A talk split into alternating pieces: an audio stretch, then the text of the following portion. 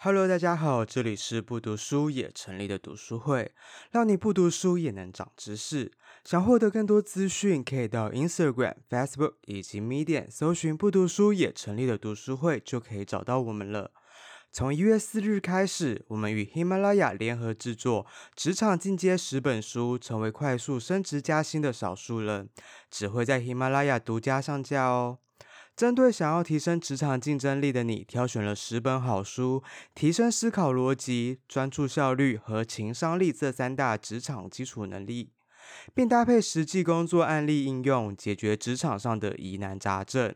相关资讯可以在我们的 show note 中看到。有兴趣的话，请点击我们的专属链接，即可免费试听五十天，还可以给予我们实质上的支持与收入，让我们可以继续分享更多好书。讲到阿飘两个字，你会想到什么呢？我猜很多人会想到 Marvel 版吧。今天要介绍的这本书就是阿飘，但以武侠小说出道的上官鼎又会如何描述这样的故事呢？而上官鼎又是何许人也？为何会被武侠小说大师金庸赞许为继古龙后的第二人呢？让我们来听 Judy 的分享。最后提醒一下，有雷慎入哦。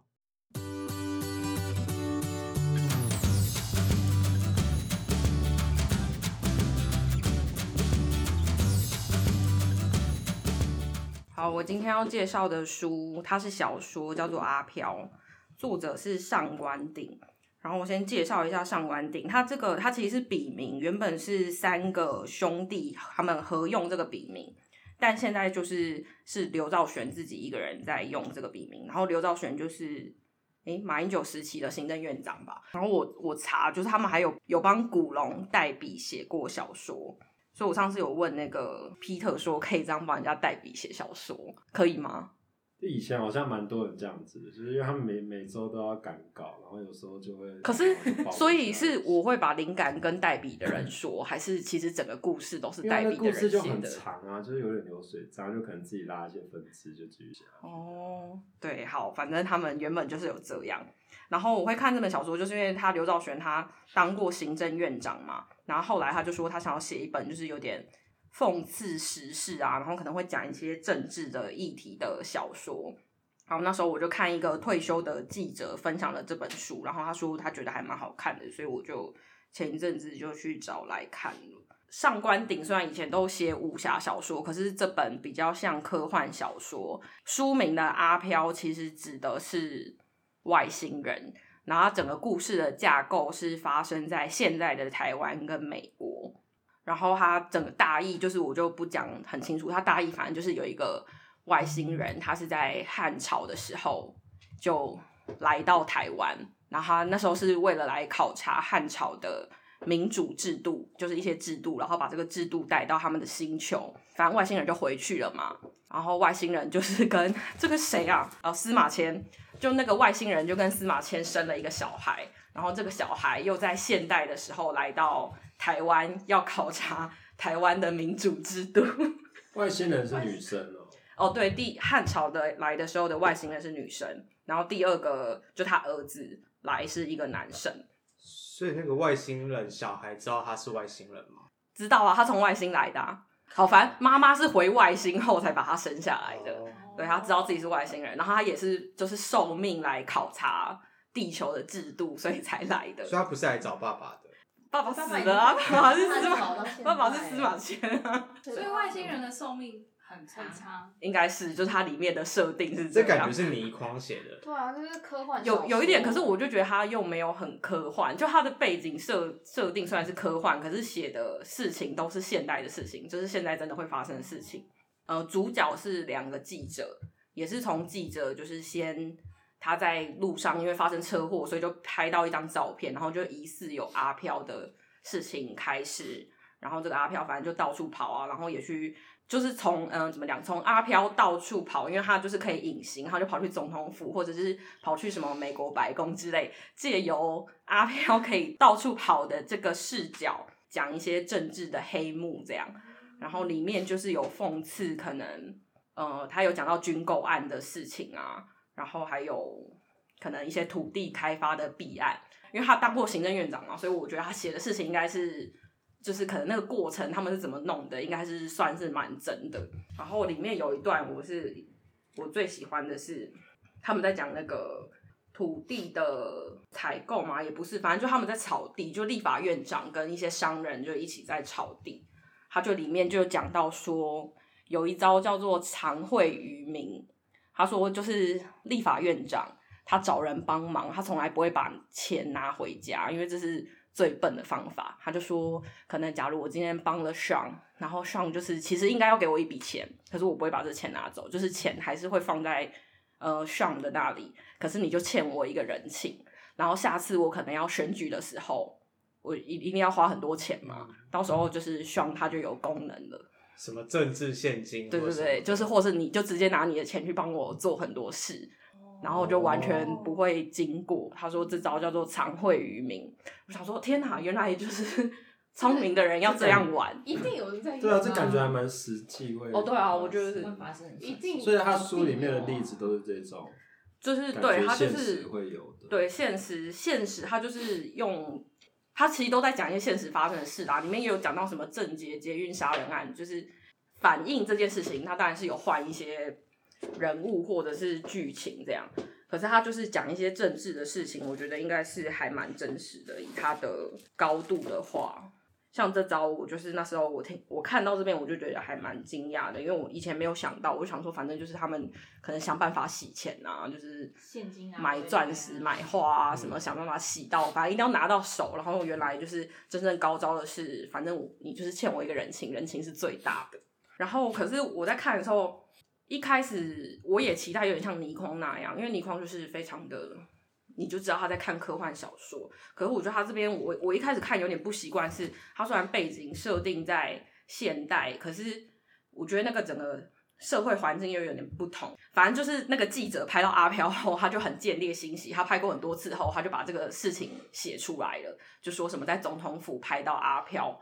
可是对我认知来说，这种事情一定是会被压到底，根本就不会有让他见报的。可能我就觉得他，我自己解读是民众跟 社会环境对于看到阿飘或看到外星人这件事，好像很稀松平常，然后让我觉得说，就是所有事情都已经见怪不怪了。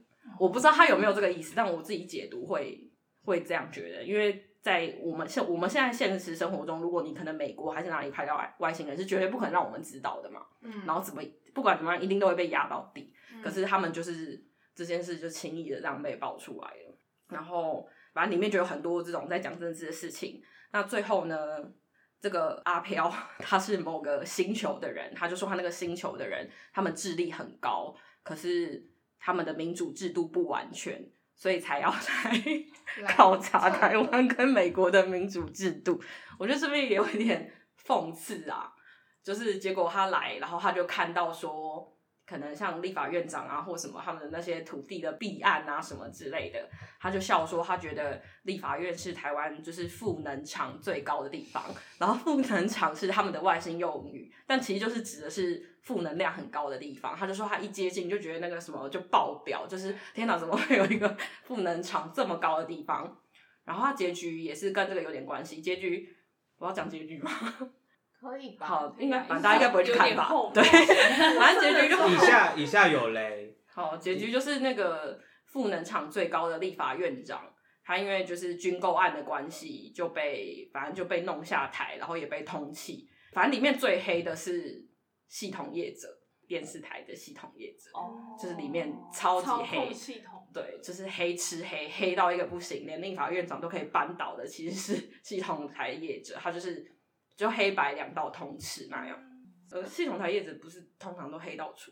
我有听说过这件事。系统台叶子跟媒体是同样的东西。哦，不是，就是掌控频道的啊。掌控。像我们签第四台的那个各地区的那个。哦，好像是。你说像什么凯什么什么之类，新丰地区是叠加的这种，那一种叫做系统业者。就是他控制频道，可以让谁上架什么之类的。他们控制吗？应该一定还是有个程序之类的啦。频道什么？所以不是指像 NCC 或者是什么国家通讯委员会这种。不是不是，它呃，它里面不是，反正它里面指的比较像这种，可是可能它比较偏再大型一点。就我我想问，它里面有看得出来他在影射哪一个政治人物吗？应该多少吧？立法院长这就还蛮明显，蛮明显。可是你就算讲蓝讲绿都说得通啊，因为都会有类似的事件在那个时候发生。是，也是这种类型的吧？就是乐色不分蓝绿。嗯，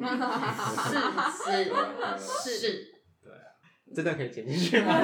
大家政治立场会不会太明确？没有政治，特色不分蓝绿这句话没有政治立场。不会啊，可是就是蓝的就会骂你，他说我们蓝没有没有特色啊，然后绿就说我们没有特色，会被衍生为科粉，那就只好加个蓝绿白这样。特色不分蓝绿白，特色不分政治人物。对啦，对啦，对，然后后来反正那个人因为被通气，然后他就不小心。坐到 外星人要回去的那个飞机，然后他就外太空，对，他就被送到外太空了。然后，然后结局就是那个外星人，他们就很惊讶，说：“天哪，他竟然就是活了下来！”哎，因为可能压力什么会死掉嘛。他就说：“一定是因为他的负能量太强大。”他刚刚变成外星人的什么内政部长？没有，后来就他们就被抓去研究为什么他可以负能量这么强大。研究的大概会有点搞笑，结局有点对，其实我觉得他他就是有有一点灰色幽默，讽讽，他其实就在讽刺这件事情。前阵子听到一句话，说什么小说里面只有人名是假的，故事都是真的。嗯，然后新闻只有。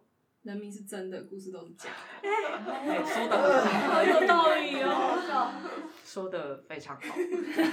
对，我也觉得里面写的应该都是真的。对，他只是可能有稍微篡改，对，代换了一点，应该都是有在反映什么事情。军公案应该也是真的吧？好看吗？就是会把它看。可是这么厚，会不会中间有那种就是有点有点支线？想说到底在说什么？还还是会无聊啊，因为他如果要一直影射一些现实的。我觉得会不会有点闷？就是小小闷。他写的很白话，然后故事你也都看得懂。可是就是因为刚才我说的事情，是我觉得怎么会对这些这些事情都已经见怪不怪到他可以这么平 铺直述的把它讲出来。出来。对，然后所以就会让我有一点没有办法那么容易的带入。但这可能也是他故意这样写，他可能是故意在讽刺我刚才说，就是这个世界一定对这些事情都已经。麻木了之类的，或是可能这也是我自过度解读，也有可能不太确定。嗯、就是它里面有些招，我觉得还蛮厉害的啦。对啊，那再分享一招。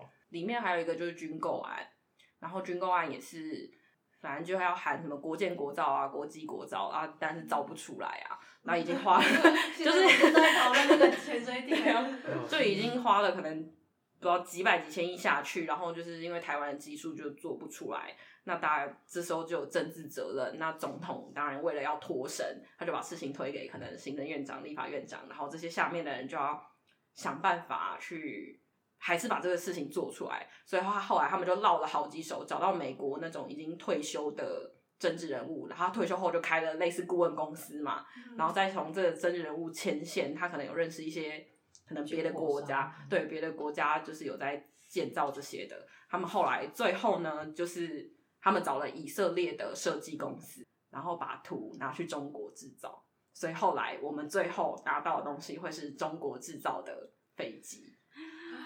然后他们在经由中间那个顾问公司那一手说：“嗯、呃，你跟我你跟我签约美国的顾问公司，可是我不会跟你说设计方跟最最终制造端是哪，就是你甲乙双方是各都不知道互相对方是谁，有个保密协议。”对，可是你就是这种事情，你稍微猜一,一下，对，推销一下。其实你也知道，台湾这边总统啊，什么大家也都知道，嗯，最后是中国制的。那中国也知道说，其实我就是在帮台湾坐飞机。那后来就是因为这件事情比较扛嘛，就是故事里面总统也非常聪明，就立刻把事情推下去啊，就可能发声明就说。